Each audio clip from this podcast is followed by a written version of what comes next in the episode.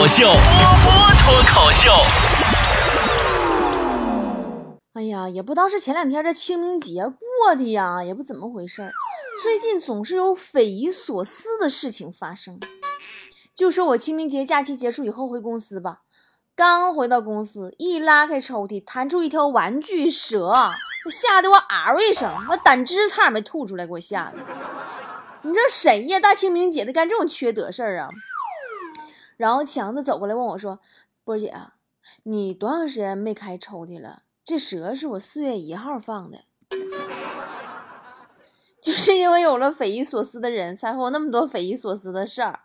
我这几天不是在广州吗？海燕沙广场啊，有个图书馆特别不错啊。你们知不知道？就是那个呃小蛮腰下边那图书馆，就是就像长得就那外观，就好像俄罗斯方块摆烂套了似的。我每天下午啊都上那儿去看会儿书。今天下午又去看书的时候，对面坐了一对小情侣，女的跟男的说：“嗯，人家手机坏了，开不开机了。”男的说：“一会儿啊，去手机店看看能不能刷机。”然后就在旁边啊，有个热心肠的男的说：“没事没事我看你那手机跟我一个型号，我电脑里边现在还有软件，我帮你刷一下试试。”然后三下两下就帮着给刷好了。然后那对小情侣啊，双双跟他道谢，俩人就走了。走的时候，我很清楚的看到那女的回头瞪了热心男一眼。真的，有的时候这个世间的事儿啊，真的看不清呢。我们工作室啊，最近新来了一个实习生，小美女特别漂亮。看的强子心里刺刺挠挠的，跟羊舔的似的，对人家各种示好，完那女孩也不拒绝，强子瞬间觉得自己的春天就要来了。后来那个有一天，那个女孩想说要吃芒果，强子赶紧跑出去楼下水果店买一大堆芒果，回来呀，正好看着那女孩在门外的犄角旮旯，就角落里边给人打电话说：“喂，老公啊，你除了芒果还想吃什么？我让那个傻子去买。”人与人之间的信任真的很脆弱。你就说我自己吧，我就是个戏精，真的。昨天我逛街路过一个影楼，突然呢被影楼里边一对男女给叫住了。怎么不那么巧？我仔细一看，是我老同学。真的，当时就在零点五六秒之间，我已经把利害关系梳理得一清二楚了。我跟他同床三年，说过的话用手指头能数得过来。那么看着他身着黑色的礼服，和他身边的妹子穿着婚纱，我敢断定他是来拍婚纱照的。这也代表他有百分之九十九的概率会邀请我参加他的婚礼。那么零点四四秒之后，我虚构了一个自己孪生妹妹的身份。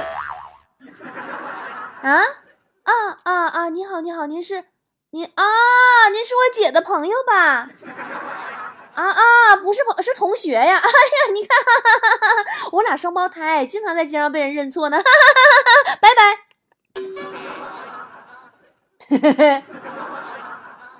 最近啊，有一对要结婚的男女在微博上可老火了，你们听说了吗？据说是这个女孩八岁的时候爱上了比自己大十二岁的家教，他八岁，他二十岁，最近宣布要结婚了，吓人不？我太可怕了！我就想要是我女儿八岁，我花钱给她请了个男家教，突然有一天，这个二十岁的男人告诉我，我跟你女儿谈恋爱了，我他妈都能给他揍一顿，送公安局去。什么玩意儿恋童癖呀？女孩十二岁的时候啊，就在那个网上喊话，说我十六岁就要嫁给他，虽然我只有十二岁，但我懂得勇敢爱。然后趁热打铁，两人成立了组合，出了一首单曲，叫做《勇敢爱》，还挺火的呢。没事，俩人在微博上秀秀恩爱什么的。说实话，俩人的合照我怎么看怎么变态，你看一下。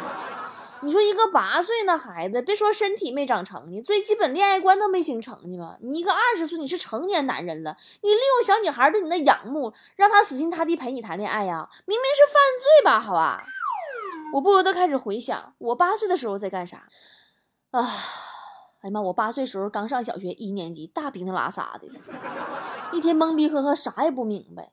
刚开始上学还不习惯呢，老记不住星期几，每天问我妈：“妈呀，这是星期几呀？” 有一天起床又问星期几，我妈说：“赶紧把饭吃了吧，快去呀，要迟到了。”我狼吞虎咽解决早餐，我就冲出去了。然后我到学校，整个学校鸦雀无声，就我一个人，冷的我大鼻涕眼泪全下来了。我自己就走回家去了。我八岁那年呢，还特别爱吹牛逼。我跟我同桌吹啊，哎，你们小时候是不是也爱吹？我跟我同桌吹，我说我自己的衣服是我爸在国外花三十万买的。完，我同桌说说花三块钱就能给我买着，我说你肯定买不着。他说不信你拿三块钱给我试试，我就给了他三块钱。完，他拿着三块钱去学校门口小卖部买了糖全吃了。完了，我还挺高兴，我说你看看，我说你三块钱根本买不着吧。八岁那年啊，我记得做手工课，班主任叫我们带水果或者是蔬菜，就只要是能雕刻的就行。班上的别人都带了各种水果啊，或者土豆啥的，作死的我带了一个洋葱。只记得那节课，我和我同桌都是流着泪度过的。我小时候，我们家住平房啊，也就七八岁那时候吧。那时候耗子特别多，就是老鼠。夏天呐，拉了个蚊帐。完，了老鼠啊也是成精了，它天天呢从房梁上直接蹦到蚊帐上，然后再顺着那个蚊帐的竹竿爬下去，直到秋天来了，我家里觉得没啥蚊子，不需要蚊帐了，就给卸了。但是他妈的老鼠不知道啊，那天夜里呀，它又顺着原路啊往下蹦，直接蹦我脸上了。到现在我都记得我被砸的那一下啊，就很明显，老鼠和我都被吓一跳。估计老鼠心里还合计：哎，妈蚊帐哪去了呢？说好的蚊帐呢？我八岁那年数学成绩特别差，我妈都没说给我请个家教啥的。我妈多抠啊，省下请家教的钱，自己亲自上阵辅导我。后来终于啊，我月考数学考了九十分，我拿着我的卷子给我妈看，我妈怀疑我是抄的，我就抱着我妈，我说妈妈，这段日子你天天辅导我，这是你辛苦辅导的成果。我妈听了以后就笑了，把卷子上我答对的几道题呀抄在一张纸上，让我重新做。嗯，我没做出来。前几天我还跟我妈撒娇呢，我说妈妈，这么多年我在你心里是什么？给个评价吧。我妈说：“孩子，当年我违反计划生育，不顾一切生了你。”我说：“妈妈，对于你来说，我必须得有，不可或缺，对吗？”我妈说：“你想多了，我想说的是，打一开始啊，你就是个错误。”我说：“妈妈，亲妈都这么唠嗑吗？你跟我说实话，我是不是被领养的？”我妈说：“你可真会开玩笑，怎么可能呢？看你丑的跟个土豆子似的，我们为啥要领养你呀？” 妈妈，最近强子也被人笑话太丑了。隔壁老王家孩子在家里边玩那个来客人的游戏，强子呢刚好去老王家串门，老王呢就想借这个机会告诉这个孩子不要轻易的随便给陌生人开门，就特地安排强子吓唬孩子。强子咔咔咔敲门，：“你好，请给我开门，我是大怪物。”那孩子就死活不给开。你好，你是什么怪？强子说：“你猜呢？”孩子趴门缝看一眼，说：“你是丑八怪。”强子天生一副大坏蛋的面相，也是改变不了的事实，你们知道吗？有回啊，我俩一块坐公交车，上车坐下以后，看见后面一六七岁的小萝莉呀，就一小姑娘，孤零零在那站着。强子说。小妹妹，你一个人吗？我让给你坐呀。那小丫头瞪大眼珠子，一脸惊恐，大喊：“妈妈，有个猥琐男跟我搭讪！”哎呀，当时啊，给强子干脸通红。这时候，孩子妈妈搁旁边不好意思了，说：“没事没事您别介意啊，这小孩子不懂事儿，他还不懂得长得丑和猥琐是两个意思呢。”强子当时脸又变绿了。真的，现在小孩想的可多了呢。今天早上我去上班，我在小区里走着，后边啊窜出一个小萝莉，也是小姑娘，三岁左右吧，背一小书包，咔咔咔往小区门口跑，好像啊就赶去坐校车，过幼儿园的校车啥的。跑到前面突然吧唧摔倒了，我刚过去想扶她，她自己爬起来了，还自言自语说句话：“哼，咋没摔死呢？摔死就不用去幼儿园了。”雪姨家大儿子特逗。今年也八岁，有回呀，我带他去饭馆吃饭，不大会儿进来个小男生，自己一个人啊，点了半斤素馅的水饺，然后开始聚精会神拿本书搁那看。哎呀，我看那还那么懂事呢，那么立事呢，还也就八九岁的样儿，啊，自己来完拿本书完自己点东西吃，我就开始教育雪姨他大儿子，我说你看看人家和你年纪差不多，你可要努力呀。雪姨大儿子一脸不屑说：“哎呀妈呀，超过他还不容易吗？老板，来一斤水饺，肉馅儿的。”孩子，你的焦点你怎么？我倒是觉得很多时候我们是很傻很天真，孩子们好像把世界都看透了的样子呢。昨天星巴克啊，碰着个五岁左右小孩，给我上了一课，告诉我童话里都是骗人的，在迪士尼可能发生的事情，现实中根本不能发生。咋回事呢？我不小心碰他一下，我赶紧说：“您没受伤吧，公主殿下？”他说：“胖阿姨，你是不是动漫看多了？”真的，阿姨的心可受伤了，当时。从星巴克出来打车，我就突然胃疼，就蹲地上了，蹲老半天。一个熊孩子小男孩在我旁边站了半天，突然来一句：“把头抬起来，让朕看看你的姿色。”什么玩意儿，乱七八糟！这些思维模式正常都是我们上了高中以后才涉及到的呀，这个这个领域呀。我记得我们高中时候，那时候校服啊都特别大，就是大好几码，大家穿都挺宽松。然后呢，课间广播体操，我左边是我们班一个妹子，正做伸展运动，两手平举的时候吧，我就不经意，说实话，我真不故意的。你说我也女的，我看她干啥对不对？但是我就不故意吧，我就从她右边那个袖口我就看进去了，然后从左袖口看了出去，和那边我们班的一个男生碰出了眼神。后来那个男生开始追我。当然，我是通过他的行为开始判断，我认为他在追我的。他呢，强烈跟班长要求坐我后边，我当时真以为他喜欢我。然后每次在他面前呢，我都拽的呀，妈拽的不要不要的，各种暗示他。那后来我才知道，他坐我后边是因为我胖，能挡住他上课睡觉。现在高中生啊，可没有我们高中时候那么简单了。图图大表姐家那孩子刚好上高中，一个理科生。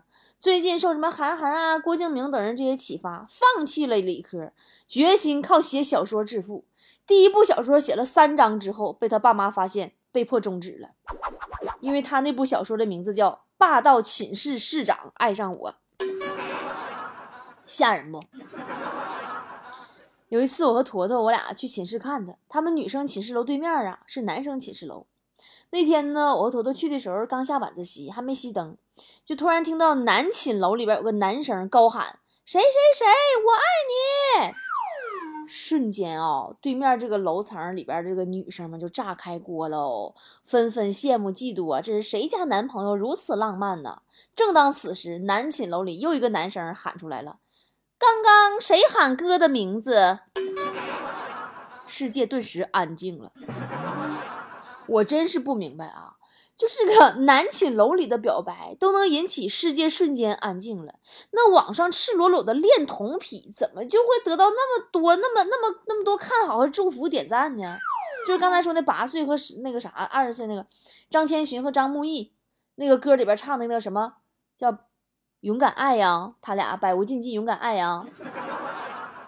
我看了很多这两个人涉嫌炒作的文章和消息啊，咱说咱退一万步，就算他俩是演戏，他俩是炒作，那也不能为了出名就大张旗鼓用自己来做标杆，完误导很多上网的未成年人，以为恋童癖是允许的事儿啊！你别说在中国，你张千寻你是加拿大人，加拿大法律也不允许你这样式儿未成年这样式儿的呀！你这是啊，这咋回事儿啊？没，我看他微博。几岁时候那孩子搁那发个微博，早上七点多钟发一个，就是这个男老师在那睡觉，完说什么玩意儿，就是床上的哎照片啥，哎呀，真的，你就是勇敢爱是在合法、合乎伦理的前提下去爱啊，那叫勇敢爱。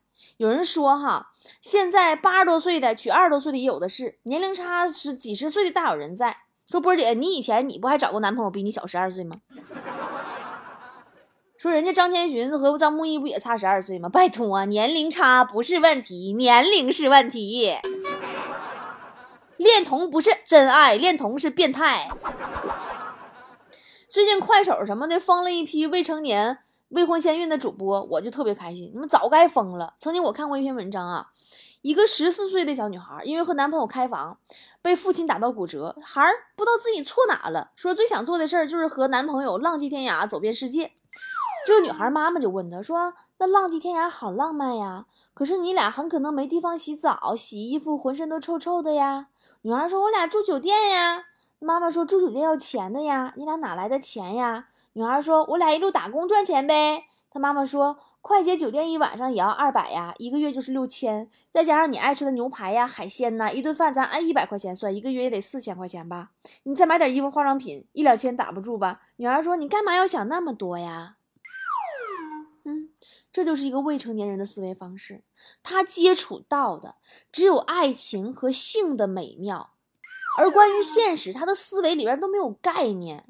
中国每年至少有一千三百万的人流手术，其中未成年少女有三百二十五万人。在快手那批未成年宝妈和这个张千寻的勇敢爱的号召下，我真的不知道还会发生多少类似这样的匪夷所思的事儿。每一个光鲜的张千寻背后，有多少个为恋童癖点赞的，说是真爱的这个影响导致的被成年人侵犯的未成年人受害者，没有人知道的。怀上孩子是不疼的。人流才知道疼呀，被爱是不疼的，被伤害了才知道疼呀。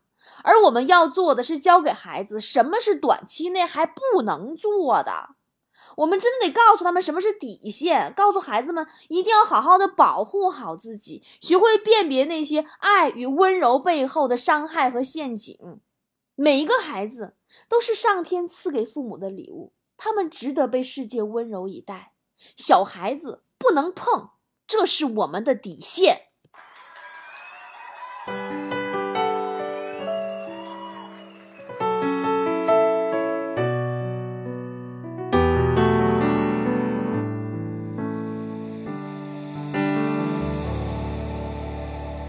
当两颗心开始震动，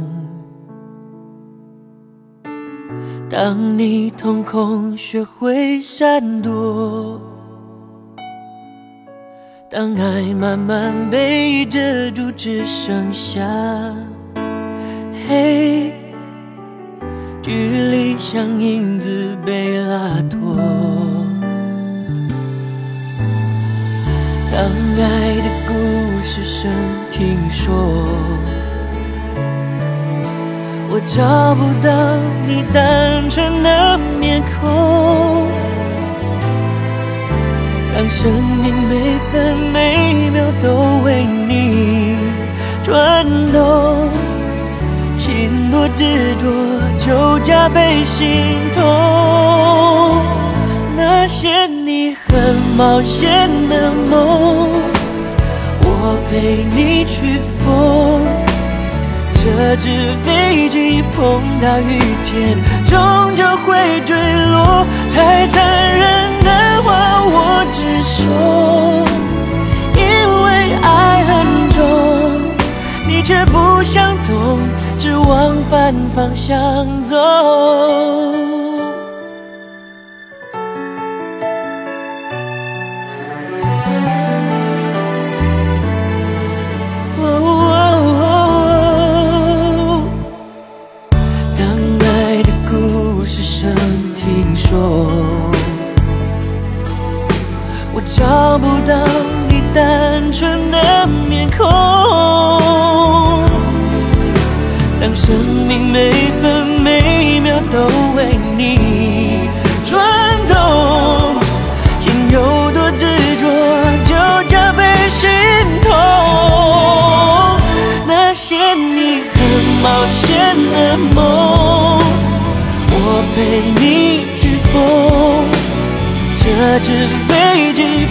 下雨天，终究会坠落。太残忍的话，我只。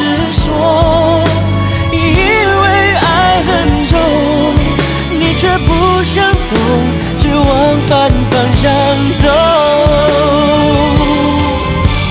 我不想放手，你松开的左手，你爱的放纵，我摆不回天空。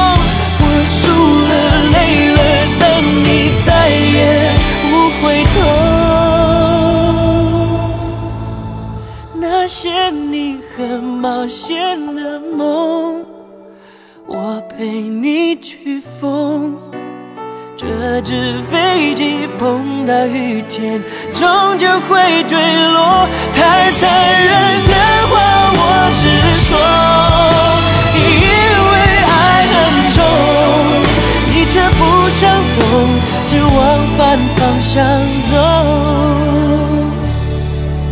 你真的不懂我的爱已降落。